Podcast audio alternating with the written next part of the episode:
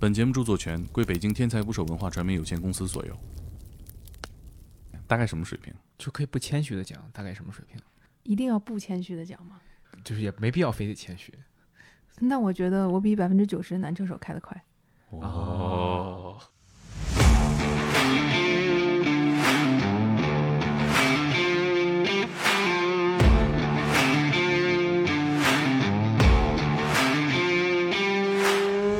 看 F 三的人，你可以数出很多很多来，但看 F 一的人，全地球只有二十个。难度问题，对，不知道前面车发生了什么，然后前面路况会怎么样。有的确实是这边是山，那边是悬崖。正常的比赛来讲，我们一般不会漂移。离心力嘛。对我这没怎么开过车，啥也不懂。你骑过三三轮车吗？三轮车我没骑过三轮车，你骑过三轮车？我我骑我骑过，就是三轮车一拐弯好像要倒。对是吧为什么离心力我们会对漂移这个东西会觉得这个东西是一个很很竞速的一个东西？就是排水渠过弯法。哎 你有钻研过吗？可行吗？门槛只是你需要拥有一个赛车执照嘛，想拥有这个执照，也会有一些机构去考察，在北京三四天左右吧。比考驾照还快这不跟科目三一样吗？多少钱？每一个是一万，不是说一哦万。我 去我总结了一下，这么多年问我最多的两个问题，第一个问题就是你最快开得过多快，啊第二个问题就是你会漂移吗我们？就没问这种低俗的问题。我感觉你们快问了。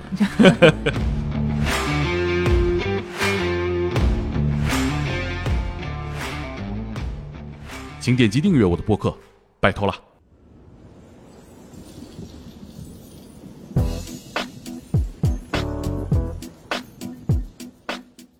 打捞最带劲的职业故事，这里是天才职业，我是猛哥。大家好，我是克林。今天我们的我们的嘉宾是一个女赛车手，你怎么想到这个选题的？女赛车手，她首先她就是一个女司机啊，你很危险，这样想。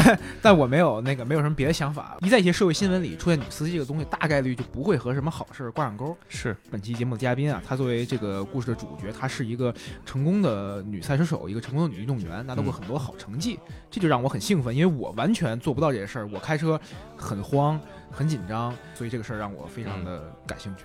你看现在抖音上也好，还是各大这个强势媒体的这个内容库里面，汽车都是一个非常大的题材，嗯，有大量的用户，大量的内容，也有很多的广告赞助，所以汽车话题已经成为了一个大众话题。我觉得汽车话题一定是大众话题了，但是我很奇怪一点，就是我总觉得这些内容就是专门拍给男性看的。嗯即便是是一个女性主持人、女性嘉宾去出镜的话，也让我觉得这不是一个全这个怎么说呢？就是他还是感觉很针对男性，然后我就不是很爱看。我理解，就比如说，你看女性在汽车类的内容里面出现，往往是两种形象，嗯一种是她会把自己就是很阳刚的形象去去包装自己，然后去讲车，嗯要么就是以一种单纯的美女形象去讲车，比如说什么车圈女神、评车女神，大概这种女神说车，啊，对对对，跟我们看到赛车场的汽车模特，其实我觉得意义上有点类似啊，就是它是一个为了满足男性视角的那种形象在在做这些内容。对，就像现在有的手机厂商发布会也要找一些女产品经理去上去讲，穿着那个短裙什么的，嗯，还是去给一些观众一些视觉上的刺激，对。设置的这么一个人物。我们搜索 F 一或者赛车的话，会看到一些文章这样写说，F 一属于男人的运动。我发现恰恰在这项运动里面，男女是可以不分组别的。对，好像我想不到有什么其他运动也有这种待遇。因为有很多运动是你根据你身体的力量本身嗯按男女分组别，但是这项运动是可以在一起同场竞技的。嗯，所以你说它是男人的运动，跟我们以往的这个刻板印象有关。我们看到赛车或者说看到相关的内容的时候，我们经常看到的周围辐射的内容是什么？名表广告，嗯，对吧？对，酒的广告，呃，雪茄。周围辐射都 男人味儿太重了。对，你就感觉这是一个呃很花花公子啊，这种这种这种内容。是女司机这个词本身就是一个特别大的一个刻板印象，对，因为没有男司机这个词。好像就是说司机就应该是男性一样，这肯定是不对的。我们街面上见到的一些比较荒唐的开车的行为，哦，一看果然是女的，这就是因为你先入为主的觉得女性开车不行，然后你不断的在验证说女的开车不行，最后才会有这样一个词成为一个默认的一个偏见。对，你是带着靶子去的，今天的嘉宾出现，恰恰就打破了这个靶子，开车很行啊。简直太行了。所以我第一个问题我就问他科目二的时候是不是一次过？哎，答案非常令人欣喜啊。嗯，那说到赛车这个话题，其实这是一个有门槛儿的话题，对，这不是一个我们大众经常关注的，比如说踢足球、打篮球这些我们自己能做的运动。这项运动呢，虽然在世界上有着非常高的用户群体，但是它是一个我们平时接触不到、我们玩不了的一个项目。对我们如果能玩的话，也肯定是在游戏里玩。赛车这个题材拍电影往往就很刺激。对，因为它可以把所有的角色塑造成那种天才啊，啊，等等，像那个屯子弟，对。呃，速度与激情，嗯，那那都是尖端的赛车手形象。还要有车，嗯，而车恰恰是集合了大集团、大工厂、大团队的技术、资金、资源的极限，对，才能达到的一个境界。其实你想，为什么小时候很多的小男孩都特别喜欢赛车呢？嗯，因为在那些动画也好，或者电影也好，那些所有的车都炫极了、酷极了。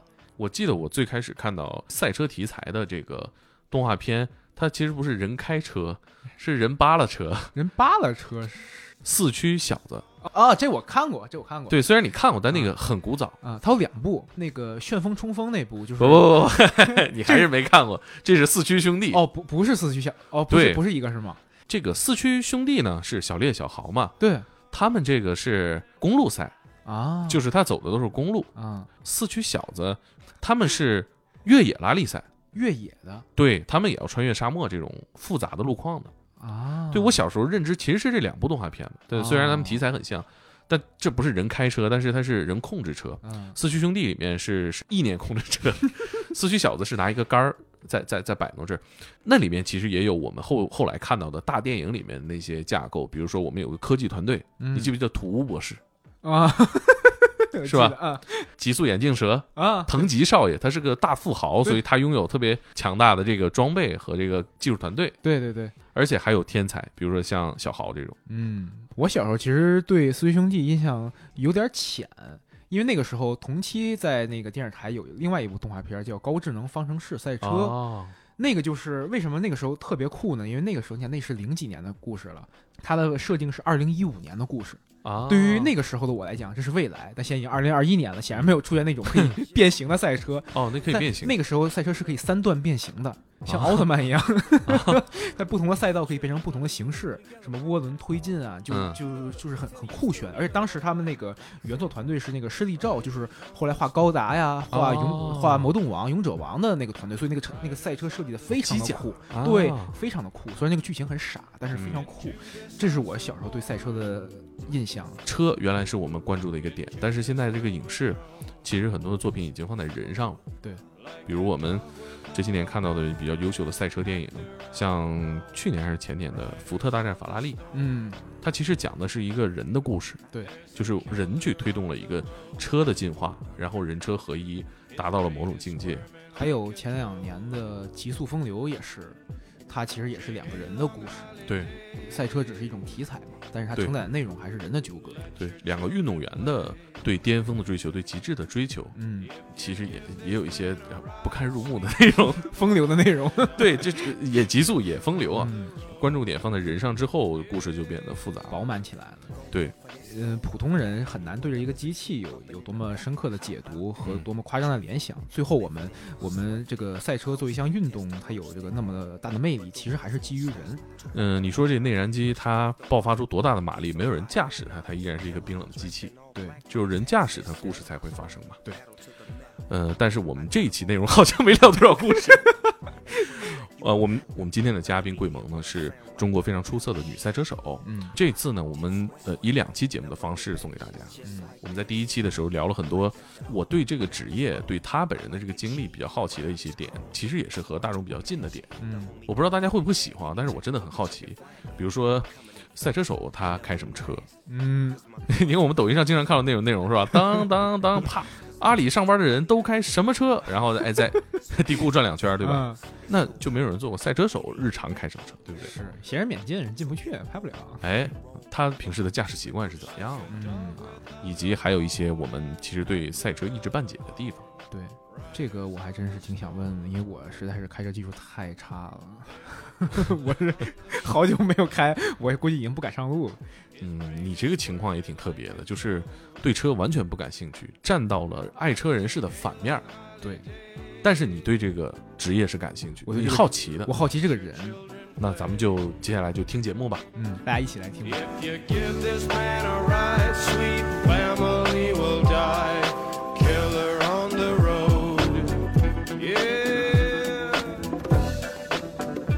这个行业里为数不多的女赛车手，我们欢迎赛车手桂萌 Hello，大家好，嗯，可以叫我 Grace。Grace。你科目二是满分过的吗？科目二，哎，现在的科目二跟当时的科目二是不是不一样？哪儿不一样？科目不一样，对，科目不一样。不是，还是侧方停车？现在有新项目了。什么项目对，？现在有好多那种什么 S 型，哦，那时候没没有 S 型，没有，那那鸡同鸭讲，你们俩差了快十岁，我去年考的。所以那你过了吗？当时？过了过了，但是我但是我路考考了两次，啊 大家听听啊太匪夷所思了，这赛车手嘛，这个考驾照也就这样啊因为那个旁边它有一个学校的三角牌！就是你进学校要减速。对呀、对，我 不想减速，就还是想加速。还是因为开得快。但但那个树很茂盛，就是牌子已啊经隐藏在树里了。啊对，就嗯，哎，一一说这个赛车，就感觉画面感特别多。比如说会想到 F 一，会想到《飞驰人生》里边那种拉力赛，但是好像我们外行人一直就一知半解的。你可以给我们大概梳理一下，这个一说到赛车，大概都什么比赛吗？就是比赛会有很多种类嘛。嗯，如果你按照场地不同去区分的话，可能比如说会有场地赛、拉力赛，或者是比如说沙漠里的越野赛。然后可能会因为形式不一样，比如说场地里边可能有我们正常能看到的，就是围场那种柏油路面的那种赛道，比如说去跑房车啊、跑方程式，当然也会有，比如说卡丁车，或者也会有漂移，其实都是在场地里进行的，呃然后车长得我看也都差很多啊。比如说，就都奇奇怪怪的。对？F 一就是那样的，对，属于那种单座的，嗯、你在里边的那个姿势也会偏稍微躺一点，对嗯，听说开 F 一的时候屁股比脚还低呢。屁股应该是全身最低的地方。哎，那我这肚子大的，我还能看见前面道吗？座舱的空间确实不大，是吗？对，胖子有开 F 一或者是方程式的吗？也有啊。现在有很多老板车手嘛，就是啊，身材不会那么标准，那进去出来需要辅助 多练一练嘛。因为有的比赛可能会涉及到换人，比如说不换车换人这种，啊，可能大家会在 P 房去练一练换人，就是怎么快速的出来进去，系安全带再走。对。会把人给你提出来吗？如果你开完了体力很不支的话，你你自己肯定是有起身的动势的嘛，那技师会辅助你一下，拽你一把，但你也不能完全瘫在那儿，就是 拽出来一个人还是很困难的。嗯，开赛车的时候，它的那个室内温度非常高。对，那肯定是没有什么运动基础的人，那就很容易虚脱呀。你要时间长了，其实一般的比赛时间还好，比如说 F 一时间会很长，或者哦说有耐力赛时间会很长。正常的比赛来讲，我觉得还好。我发现你好像参加过不止一种赛车比赛。嗯，日常的比如说卡丁车的比赛，然后场地赛我也参加过，拉力赛也参加过，呃，越野没有参加。那拉力赛跑的是什么路况？可能就是我们日常生活中的这些道路。城市啊？对，城市会有行驶路段，然后会有一些特殊的赛段，比如说冰雪的呀，或者是哦沙石的呀，这这种，对，也挺危险的。嗯，都会有一定危险性。是不是沈腾在《飞驰人生》里开那种比赛？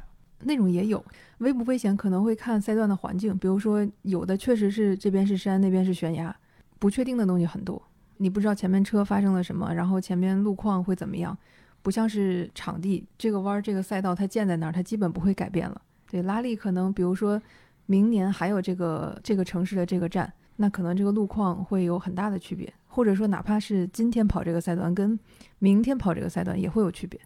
可能大家听到会觉得有点怪，叫房车，这是因为翻译的问题吗？因为我看房车基本也就是那种四门的两厢车，对，在比赛里边，我们会管这种就是日常大家开的这种人坐在小轿车人对叫房车，英文其实叫 touring car，其实不是我们理解那种能能几口之家出去玩的那种有床有沙发那种。对，就 对，我记得那个时候，我小时候玩过一个游戏叫《世界房车锦标赛》，对我一下来看，这不就是普通的赛车吗？怎么是房车呢？我感觉被骗了。其实还有那种大卡车比赛，也也很有意思。是那种能蹦的吗？不不是就是就是正常的跑赛道，但是啊就像拖着只有一个卡车头，啊，也也挺好玩的。这是娱乐的娱乐赛事，不不是正经赛零百事，加速、零四加速那种吗？不跑赛道啊。还改成就是后面加个火箭，那那加火箭的可能是跑直线加速赛的，呃对，单纯就崩 这么一说，我就想想不到这个这个大卡车能漂移吗？漂，肯定是漂不了那么嗯，不漂移，就是正常的跑赛道，走线跑赛道。啊！哎，为什么要会有这种卡车的 跑赛道的比赛？能可能卡车司机也需要激情吧。嗯哎，你参加那个方程式，可以给我们解释一下“方程式”这个词儿吗？方程式英文叫 formula 吗，是我们解不是不是我们 不是我们解题的那种方程式，但是这个结构我们翻译过来就是把它会叫成方程式，可能会分成几级，按照大小啊，按照排量啊，车的形式，然后也会有就是其实方程式也会有很多结构，比如说钢管结构啊，或者说碳纤啊、一体啊这样，按车的排量大小去分的级别，F 一到 F 三，这大概是怎么分的呀？就一个比一个小呗。就就是 F 一最大是这意思吗？嗯，个体上是这样的，排量上啊、动力上啊，包括车身外观设计上啊，其实都会有区别。这个 F 一、F 二、F 三这种区别，其实跟那个格斗赛事里的不同量级比较类似吗。但它的级别差距很大。比如说开 F 三的人，你可以数出很多很多来，但开 F 一的人，全地球只有二十个。难度问题嘛。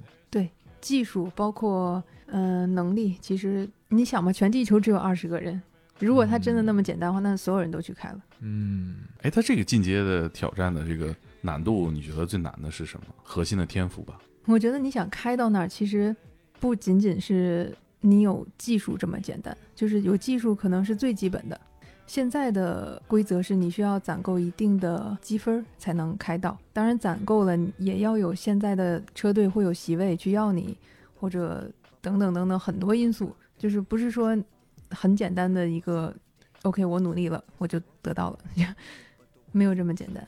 它也就是资源也很重要，就是这就感觉和我们平常认知的这种体育竞技不太一样，因为因为好像我们平常看的足球也好，篮球也好，就是你如果是个体能力足够优秀，你肯定会有一个机会展示自己。但是这个赛车这个领域内，好像就不单单只是个体能力的问题了，就你甚至有可能不会被发现。《飞驰人生》里不是有一句话说，你想要公平就去参加竞技运动，但是你想要绝对的公平就不要去参加竞技运动。嗯，运气成分也是很重要的一个因素可能最后有百分之十是运气吧。啊，只有百分之十是运气。啊、我我是说一切就绪以后，嗯所有的准备工作我都做到很完美的条件下，还是要看运气的。对，嗯嗯，哎，可以跟我们分享分享你的荣誉墙吗？就比如说你你获得的你觉得比较值得说一说的荣誉。嗯，我觉得我还挺幸运的，就是不管是嗯跑拉力的时候，还是跑场地赛的时候，场地赛有方程式或者有 GT 类的，就是超跑类的房车比赛，都是有所有所收获而归的。就是一二三四五六名都拿过，大概什么水平？一定要不谦虚的讲吗？没必要非得谦虚。那我觉得我比百分之九十男车手开得快。哦，这太不谦虚了，一下子就感觉。我我以为会有那种，比如说我们说篮球就是说 CBA，嗯，说呃足球，大家就反正就不说足球了，现在啊，大家就会有这种就是车圈公我认的我认为在车圈里面没有没有 CBA 这个这个级别，比赛的形式很多，你很难说这个赛事就是就比那个赛事好，嗯因为你们不是汽车圈的，嗯可能你们身边但凡有一个车手，不管他开的怎么样，你们都觉得他很厉害，嗯所以就不用他证明，你们都觉得哇，他开赛车他好厉害。嗯，但是在汽车圈里边，就这么多人。就会一起比赛，所以他开成什么样你是知道，不用说，就是大家谁看到谁都知道。OK，他就是大概他的水平都会知道的。所以其实是这个领域门槛儿其实特别高，但是你一旦跨进去了，嗯，那我门门槛不高，不高吗？门槛只是你需要拥有一个赛车执照嘛。那这个执照很好考啊，仅需三天左右。哎，比考驾照还这不跟科目三一样吗？因为现在在不断的普及这个汽车文化，当然我国的汽车文化也非常的落后，就是嗯你看我们连老爷车都不配拥有，到时间了就要报废报废它，对，嗯根本没有什么。尤其是我们出国去比赛，你会发现你跟西方啊、欧洲的车手的差距还是很大的。但是我觉得现在已经有很多人在关注这项运动，因为平时比如说有一些赛道日，北京有一些赛道它平常会有开放的那些时间。嗯这个活动是不需要你有执照的，就是任何人嗯开任何车，不分高矮胖瘦贫贱，随便，嗯你嗯想进就进就是 SU SUV 也可以，飞度也可以，啊劳斯嗯也可以，嗯就是随你便。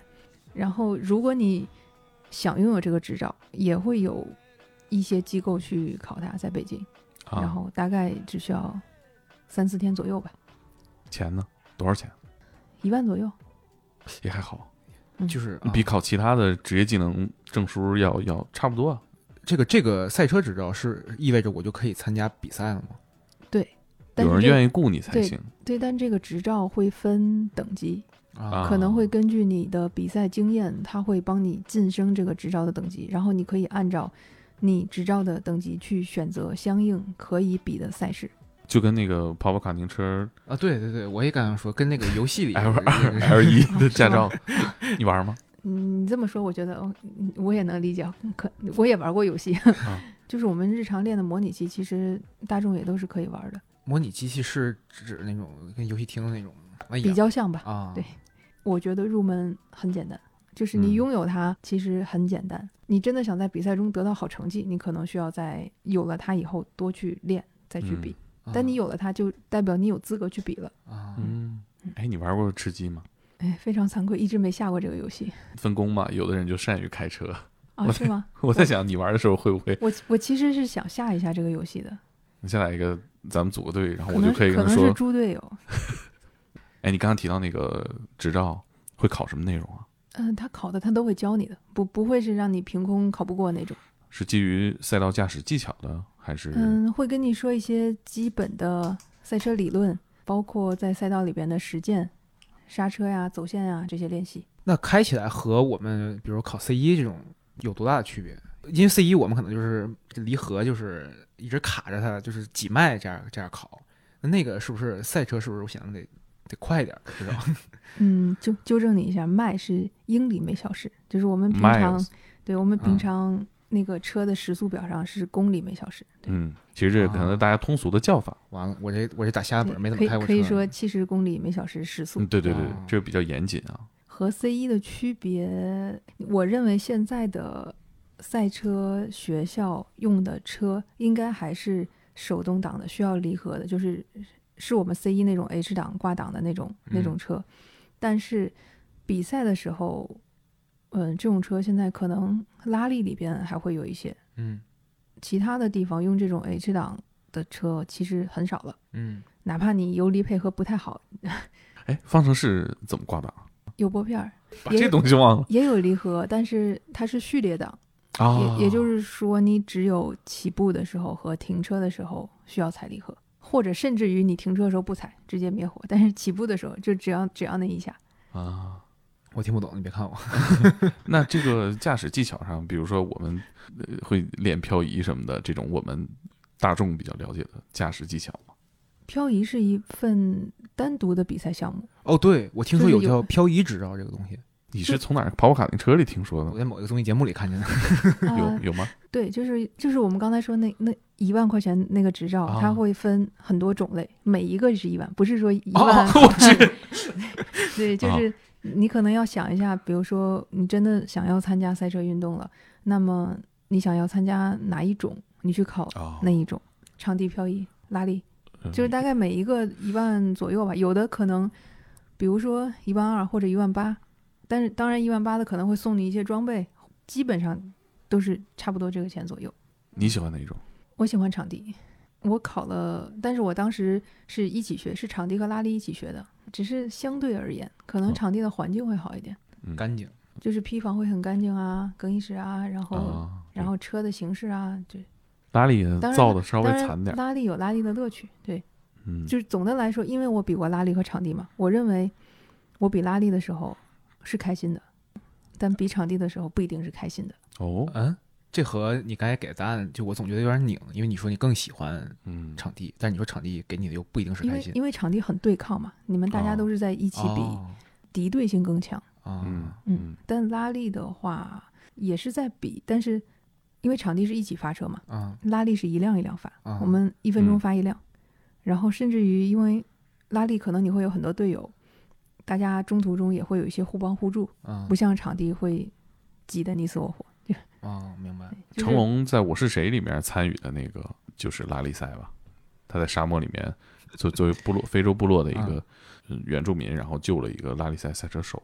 我对这个电影桥段有点有点陌生了，但我我我是看过《我是谁》的，我也我有你是点想没从开头看过是吧？我有点想不起来这个桥段了。但如果是在沙漠里的话，应该会偏于越野拉力，就是它不是嗯普通的拉力，可能会像比如说达喀尔那种，就是很嗯长距离的越野那种。那上厕所怎么办？如果你是长距离的话，那你自己想办法吧，怎么着都行。我还真没有问过越野车手长距离的他们在哪上厕所。纸尿裤吧，嗯，不会吧？方法还挺多的。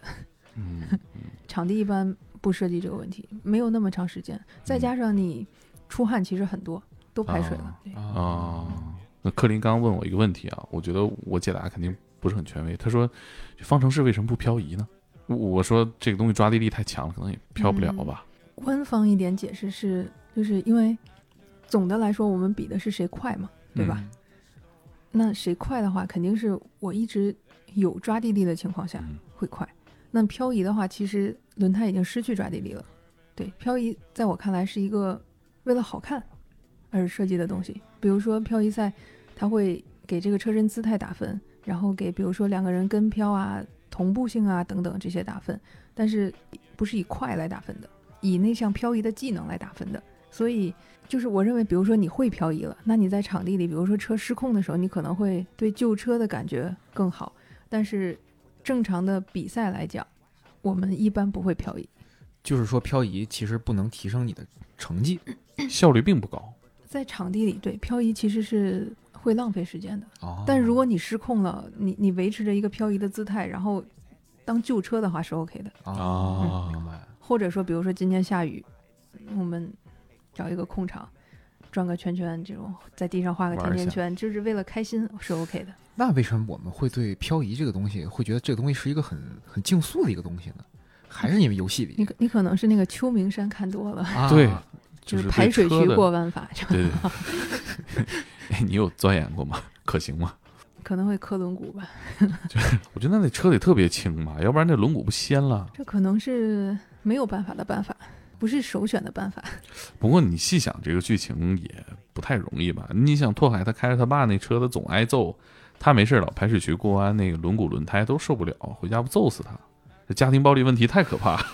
要不他妈走呢？嗯，啊 对啊，是是啊，从小电影和游戏里，他对漂移这事儿都是一种 没有这个东西的话，它画面更难去解释速度这个东西。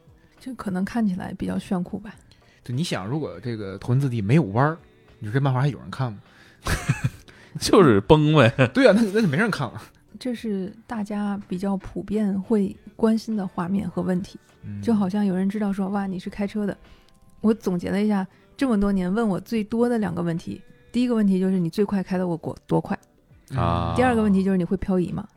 嗨，就就就这两个问题总是让人不太好回答。我们就没问这种是吧？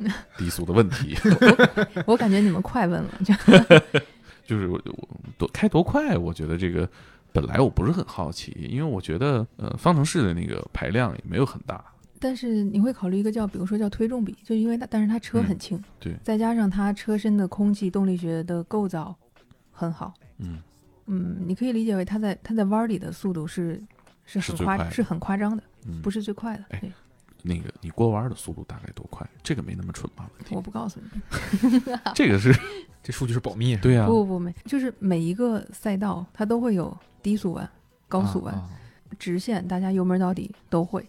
那弯道里可能可以这样理解，比如说会想着谁的弯道的走线更好，谁的弯里的速度更快，然后同时它还保持着它该走的线。那这个可能会涉及到人和车共同承受的能力问题，嗯可能车的物理极限能达到多少？那如果你人达不到的话，可能会要救救一下人，就是车不那么极限了，要不然人会受不了。啊嗯，重力问题。哎，离心力嘛，我这没怎么开过车，啥也不懂。离离心力嘛，你骑过三三轮车吗？三轮车没骑过三轮车呀？你骑过三轮车？你骑过 我骑我骑过，就是三轮车一拐弯好像要倒，对是是离心力嘛，它那个轮儿的那个主销的那个那个角度，就会造成让你觉得你一拐弯就有点儿要要倾斜的那个感觉。实际斜着骑没问题，你斜着骑才能拐明白。我真没骑过，你怎么还骑过三轮车？三轮车倒骑驴骑法嗯类似，但是哦还还啊，倒着我倒没骑过，倒骑驴你没骑过那种板车？你怎么会骑过三轮车呢？咱俩一样大呀。啊小小时候会有的，小小时候会会见过，但你开赛车那个，我觉得那离心力应该不是一码事儿。挺难受的。对所以要多健身嘛。你要我开卡丁车，其实那感受那个过弯那个感觉，是不是跟你刚才说那个人的极限和车的极限意思差不多卡丁车也是一个很好的练车方式，啊？对，就好像就也不光是开车，我觉得干什么都是，就是你身上的肌肉记忆其实需要一段时间去嗯积累。嗯，我我开卡丁车的时候，我觉得腰好疼，背好疼，过弯的时候哪儿哪儿都疼，所以就过太开啊快了就。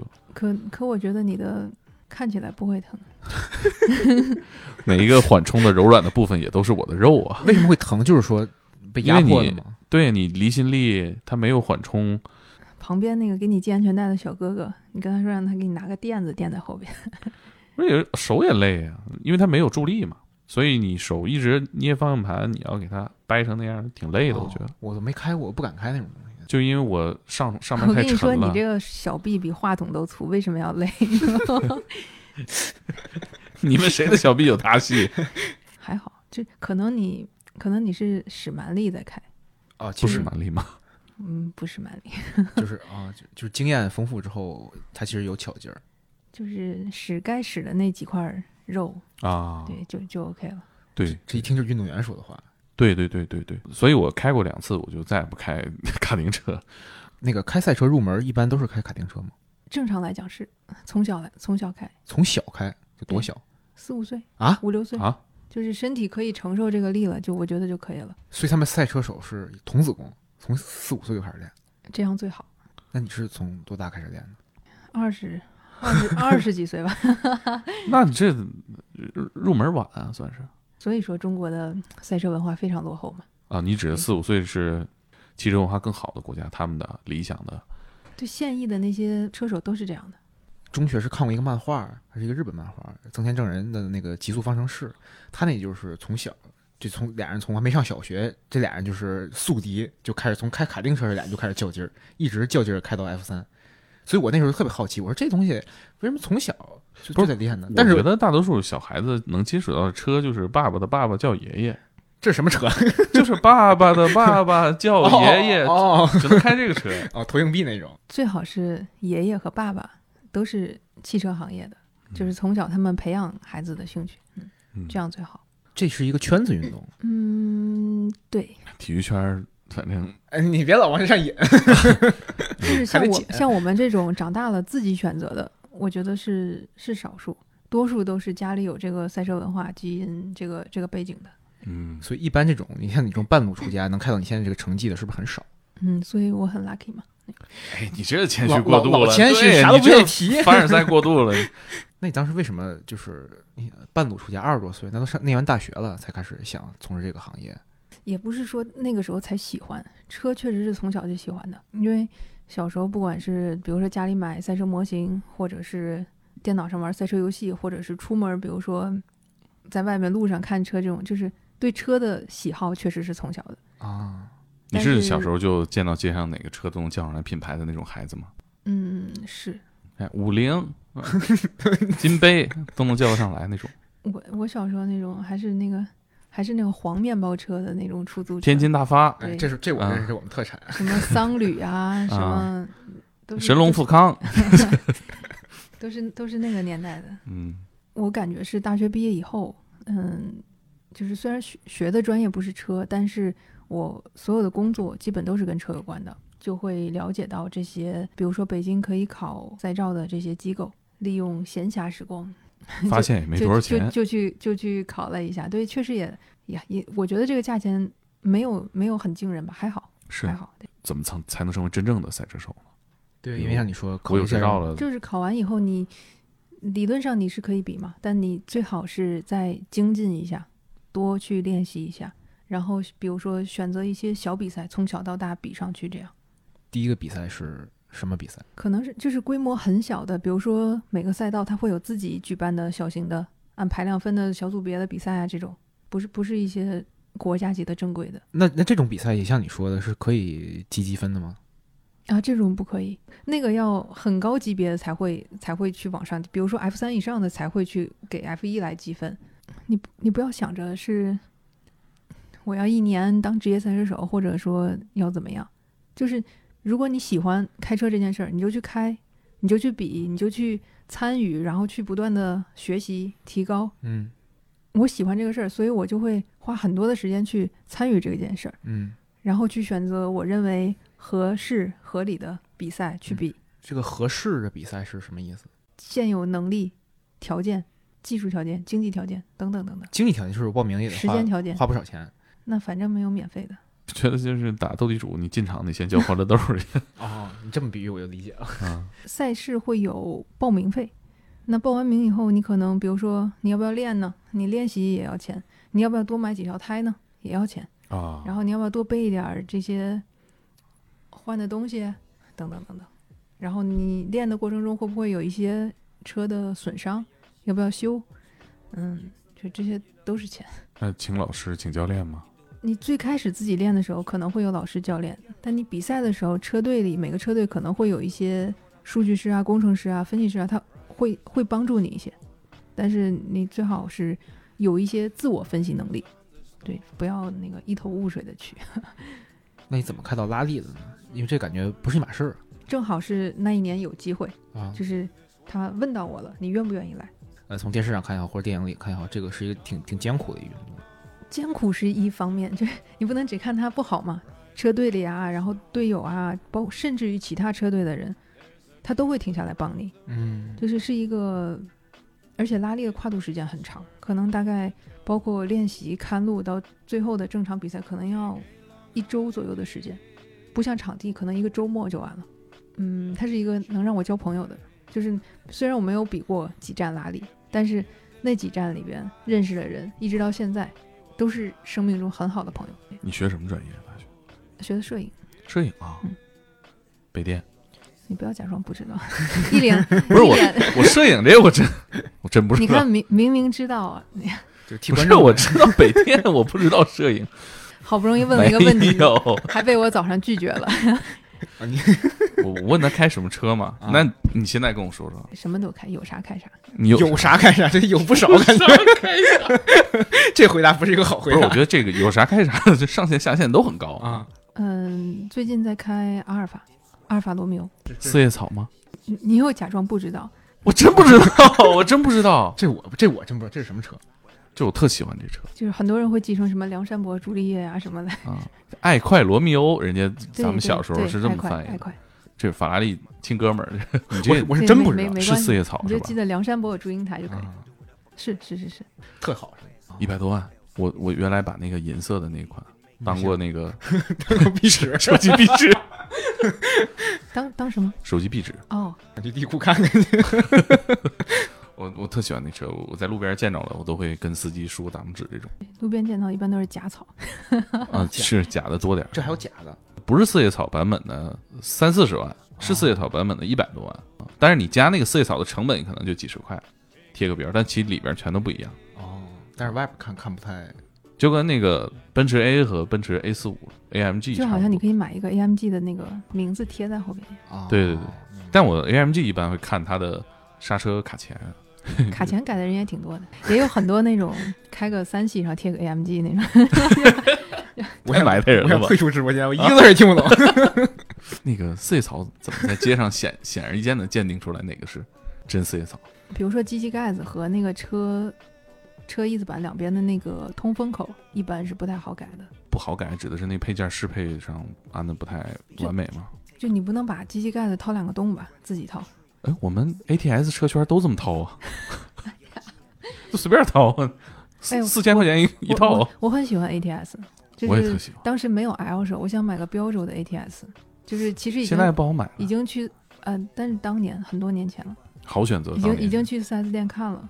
我后来没选它，真是因为它中控的那个黑的那个钢琴漆太容易粘乱七八糟的。对，我像出租车司机一样，每天在擦。但它很好看。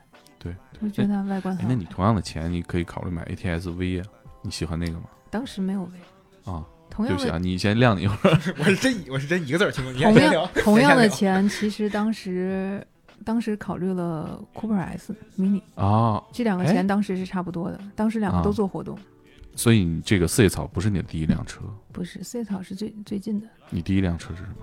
理论上我的名下现在没有车，还在摇号。除了驾校以外，开的第一辆车是 Polo。Polo 是啥车？我只知道那个大那个那个那个 Polo，大众骑马那 Polo。大众的一个小小轿车，Volkswagen 后来稍微好一点的车呢，你中间肯定咋着 Polo 不好？当时价格摆在那儿嘛。我觉得开大众挺好的，就因为开大众很难让人觉得它很难去定位你，对，就是什么人都可以开大众，就是我觉得这个感觉特别好。形象不会固化对。你看，你开个爆改 ATS 的人肯定觉得这个 会对你有些想法。对，就是洗浴客户嘛。每个车的品牌和车车款都有它的固化的印象，对，以前会流行一个就是什么开什么车是什么人，网上嗯好像有这个帖子。但是我觉得现在大家买车已经就买车的人也太多了，然后能选的品牌和款式也太多了，所以呃不会那么准啊，嗯，那会踩上很大一部分啊。你自己喜欢就好了。嗯，你会怎么推荐车呢？因为其实我们现在看到这种推荐汽车内容太多太多太多了，而且我其实觉得他们说的大部分都对，哎，你看这三款车我买哪个好？其实他啊心里早就已经想好了。对，一般是这样的。对对，所以我可能会问你你喜欢哪个？他说 OK 喜欢 A，我好就 A A 特别好。但你比如你有一个朋友，他什么都不喜欢，他不知道对车没概念呢。那我那我可以根据他的需求、价位，或者是现在的市场状况，你会是那种客观推荐车的人，你的使用频率，然后你对于更更在乎什么？就是客观我会告诉他，比如说 OK 这个车现在的折扣很多，再加啊上或者说比如说这个车的保值率很好，或者说它很适合你的需求，这客观我会说，但是毕竟是女孩子，还是会有主观因素的。所以你主观的部分是比如说凯迪拉克，我就觉得它好看。你说完你开 ATS，我对你的好感又升了一个 level。就马力比同价位的要大的这种车款的风格的，是不是类似的？就是你们做选择的时候考虑的问题其实是也也没有，因为如果你只是在路面上日常代步开的话，我觉得马力对于你来说开不出来特别大的区别。如果觉得不下赛道的话，很难去分辨这个车的运动性能到底好不好。哦，所以路上开的话，你喜欢就好了。我觉得能终结很多的争吵。有啥可吵的呢？自己喜欢就好了。但是你看现在抖音、微博，但凡说车的，下面不吵个天翻地覆，那就算你没热度。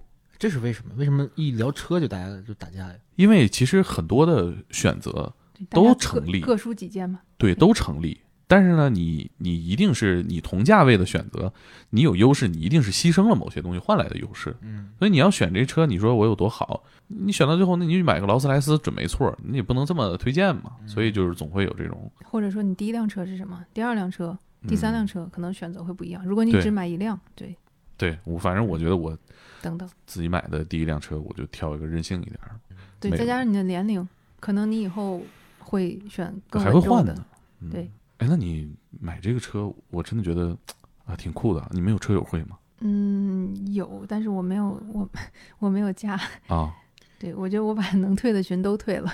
这个车其实论保值率来讲就很不好，哦是吗？然后维修保养也贵，然后又小众，又没有什么经销商，就是其实你开在街上是都是很任性的。是那种懂的自然懂，不懂的吧，也觉得也就那样我刚才来你家的路上，有个有个杜卡迪啊。追上我来看了一眼，走了。可能可能觉得这车怎么这么脏，因为我好久没洗车。我觉得不会吧？他想看看车主什么样，可能我有时候也会这样，我就看看车主什么样，我好奇。可能就是性能车，我会看一眼车主什么样。比如说，如果真的带姥姥姥爷啊、家里啊老人出去旅游，那肯定是个 MPV 更更舒适了。你自己我我肯定不会开性能车去接老人的。第一个，他坐进去很很困难，起来也很困难，路上也颠。要推荐一款 MPV 吗？你 推荐一款，你我你是们让他接着谈广告也可以。推荐一款，我想想啊，广广汽传祺，传祺现在有个 GM 八现在现在它叫 M 八了叫 M 八。，M 八的大师版很好看哎，我前两天给你看照片的那个，像阿尔法啊，很夸张吗？对，很像阿尔法，就是尤其是它它，而且它那个是官方改装的，不是不是你啊自己来改的，出来就那样，就那么好啊看。嗯，配置一样，什么都有。朋友是上一代车主，G 上一 M 代 G M 八对对但 M 八真的就尤其是大师版真的太好哎呦，看了，它那那那大师版定位就价格也不一样了，仅需二十五万八，真的吗？感觉真是打广告。去年去北京车展看了，就是他们传奇的老板自己盯着这台车，就是车展上他摆了这台车，然后很多人就去问，他就一直亲自盯着这台车，一定要亲自盯着，就这样生产量产出来。有点那个李立群说这个，咱这酱油晒足一百八十天，就是在这儿晒的那种感觉。后来我记得他们有人说，因为原来叫 GM 八嘛，对，他们说这个国产车 OK 造的特别好，说我们想拿去出口，拿去美国。后来美国那个通用不是 GM 嘛，啊，立马立马发了那个律师函，所以所以改名了 M 八。后来啊后来他们的那个，据说老板出差回来，在机场看见那个宝马 M 八大广告，说完了，等等着等着宝马的律师函吧。又撞了。但目前好像还还在叫 M 八。我觉得这起名字吧，像汽车圈很容易撞，我觉得可能被头部的车企带的，因为宝宝骏七三零是吧？那名字包括外观设计，其实现在抄的也很多。你们汽车圈是不是不太能公开说一些坏话？为什么要说坏话？就比如说抄袭这种事情，你不觉得是个坏事儿吗？我觉得看借鉴的程度吧。那车不都是得有两个灯、四个轱辘？就嗯，我觉得很神奇的是，在中国，不管你生产什么车，都会有人买，这个点很神奇。当然，我觉得就是人家公司一定会有他的那个去相关部门去处理这些认证的东西。我认证了，你来抄袭我，比如说多少抄袭度啊，这个我不知道。但如果是别人来抄袭我的一些东西，我觉得可能也证明我我的东西是有价值的、有意义的，或是被认可的，就是一直被模仿，无法被超越。我觉得十万出头的众泰模仿一百万的凯宴，好像也对凯宴形成不了任何伤害啊，对，针对的不是一个用户群，对，差十倍差不多，免伤基本上就就是也会有一些，嗯，凯宴的车主把标抠了换成啊啊啊啊！我见过见过见过，特别可爱。你看，那你我对我们我们其实应该支持自主品牌，因为现在很多自主品牌其实做的挺好的。对对对，比如你刚才说那款，呃，荣威也出了一个 MPV，我看你做的挺嗯棒的。我也我我也看过，在抖音上看过，但是没有看过实车。对，那个车我也是在抖音上云看车，它能把扶手箱往后推，推到后排，然后升起一套茶具。这个有点，我不知道是是展示款那样，还是一个标配就特别中式感觉。这有点太抖音了。对，啊，就升起一套茶具啊。哎，你说现在汽车圈有这么多网红啊，离汽车很近，都能当网红，玩这个汽车内容，你考虑过吗？我以前做过专业的汽车媒体，嗯对，所以我我对做媒体或者说做自媒体这件事儿，就因为做过，所以不那么想做。之前做的车媒就是就是就是这个事儿，我尝试过了。你是内容编辑还是摄影专栏作者？不，嗯，是是编辑不，见得非得，你看哦啊不见得非，得搞摄影也可以拍嘛。嗯，嗯，可是现在做自媒体和以前做专业媒体的编辑是两个感受。现在你做自媒体，你会收获千万级的粉丝，这个收入的形式，可能你也是需要去说一些软文来获得吧。所谓的恰饭嘛。对，那如果你很喜欢车的话，我不想说一些啊，违心的东西。对嗯，可是充值这个事儿，因为这充值也是汽车圈、汽车媒体、自媒体之间被用户攻击最多的点。我觉得说一个车好吧，你总能挑出优点对，来。每个车都会有好，当然有。对你总能挑出优点来，好像不难，就就是恰这个饭，我觉得不难。就是这个形式，我已经比如说去去拿试驾车啊，啊去去做它，就是这个形式我已经做了很多年，就是有一点以前也是围绕你自己嘛，比如我拍拍视频这样，我我就讲 Grace 在讲车这样。嗯，以前多数是图文的形式，视频比较少，可能也会有，嗯，对。但是现在对我来说，可能会是有一些活动，然后去出席一下，可能会就是没有、哦没有自己去日复一日的去借车来做，对这暂时不是工作重心。对。嗯，现在做的最多的事儿可能可能是健身吧。比赛其实因为疫情嘛也不多。当然，我曾经就是比如说对这个节目，因为现在做自媒体去讲车的车评人很多嘛，嗯，我曾经想过，比如说用我自己喜欢的方式，不是那么简单的拿一辆车来，然后绕着它讲外观，里面讲内饰、讲驾驶感受这种，我可能会，我想过一些其他的方式，只是没有一个能让我觉得现在放手就觉得 OK，这个形式完美就要去做了。嗯嗯但曾经其实有一个方式是，我很喜欢自己洗车，就是我曾经哦想过，就是每、每一辆车，比如说拿过来，我边洗边说它。这段得剪掉，这段不能 让那样做抖音的听见。啊，没 关系倒，还好吧。无无所谓，可以听，嗯或者是甚至于甚至于我的节目不说话，就我就洗车，你就看吧。我想，我想 但但是这个就是我想重点说哪里，我就一直洗哪里，你就多看看吧。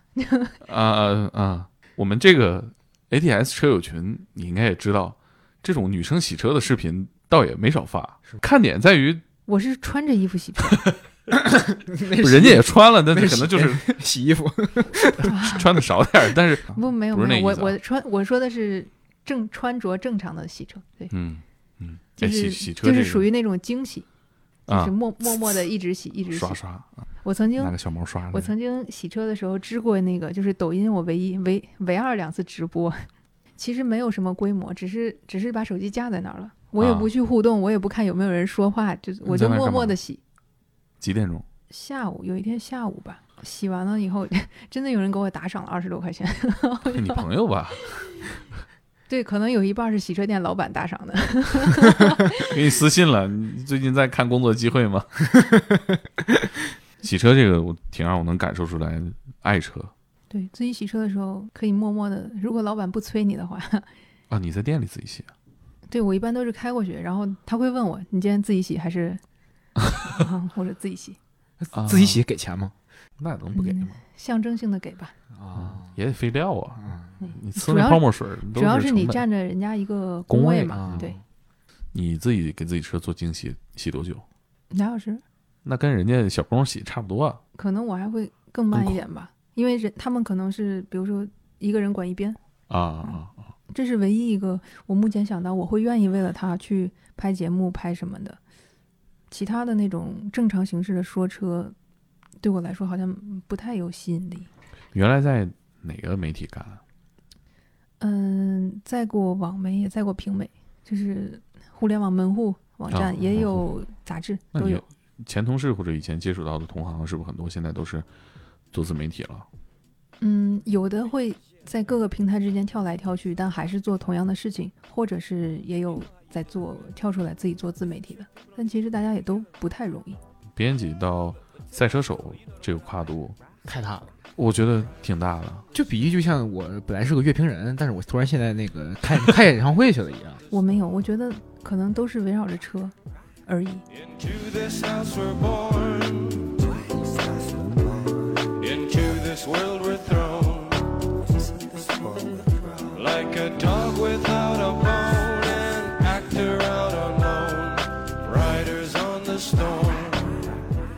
以上就是本期的天才职业。啊、我觉得这期对你不太友好啊，可林。感觉很多话题其实中间 你都已经就是物理性上的下贱了。我一度想要愤然离席，后半段就听不懂。对，我觉得前半场咱们聊的内容啊，不是你关心的点。嗯，我理解你还是挺想听一听具体的赛车手的故事。对，因为这个职业在历史上其实是有一些精彩的片段被人遗忘掉的，就是在二零一零年那个巴黎地区呢竖了一个纪念碑，它就是为一个女赛车手立的碑，但它其实是活跃在上个世纪的三十年代。哦哦，那个时候的赛车恐怕还很跟我们现在画风完全不一样。还很雏形，但是她其实做出了很大的一个成绩吧。就这个这个女孩之前她是一个舞蹈家，哦，她是后来转行转成了赛车手。这个其实，在我们的认知里已经就是隔行如隔山嘛。你从你搞搞文艺的，到搞搞运动，还是搞这种跟机械那么沾边儿的运动，这这个让我其实当时挺震撼的。关键是他那个时候，他手握八项世界纪录。赛车相关的嘛。对啊，哇，这个成就太高了。对那个时候那个时候的媒体啊，那个时候的新闻界管她叫布加迪女王。嚯，现你现在叫布加迪女王，显然是形容一个人的财力。哎，手握八项世界纪录，而且你说现在来讲也是也是非常可怕的一个成就。对，但是你要想，她这么拥有这么多荣誉的这么一个女赛车手，她在历史上几乎没留下任何痕迹，哪怕是一个纪念碑，她在二零一零年才书香，就是就是他去世大概三十多年后，嗯，你说这明明是这么优秀的一个人才，咱就不能说是女性了，她在各个方维度上都是最优秀的，她在历史上都没有留下任何痕迹，不像赛车的胎印一样，就是留在道路上，她其实没有留下任何痕迹。是啊，呃，就说到这儿，我们预告一下，我们周三发布的下期呢，桂萌讲述了她去欧洲参加的一个全世界优秀女赛车手的一个选拔。我们可以听听他讲一讲全世界的女赛车手汇聚一堂是什么样子，而且我一个盛况。，对我们中国的顶级的女赛车手在世界范围内是什么水平？嗯大家选拔的到底是什么？嗯，到底有什么项目，对吧？我们聚在一块儿选什么呢？选这打游戏吗？这肯定也不是。对举铁吗？这也不是。那到底选了什么？我其实特别好奇，因为现在我连科目二什么项目我都 我都不清楚。那我们周三一起来听我们这一次采访的下半部分，嗯然后一起我们聊这一次他的这个国际的选拔之旅。参加完这一次比赛之后，我觉得是建立了他更大的自信。我在世界范围内是一个什么水平？对，嗯，而且感觉他也有了一个更大的目标吧，已经是踌躇满志走向世界舞台了。是的，虽然说我们最后聊下来知道这个目标非常的遥远，嗯，非常的难，但是我们似乎也看到了一种可能性。对，第一位女赛车手站在 F 一的赛道上，似乎是一个可以期待的事。是的，那我们就周三晚上十点一起来听这集内容吧。Into this world with dawn.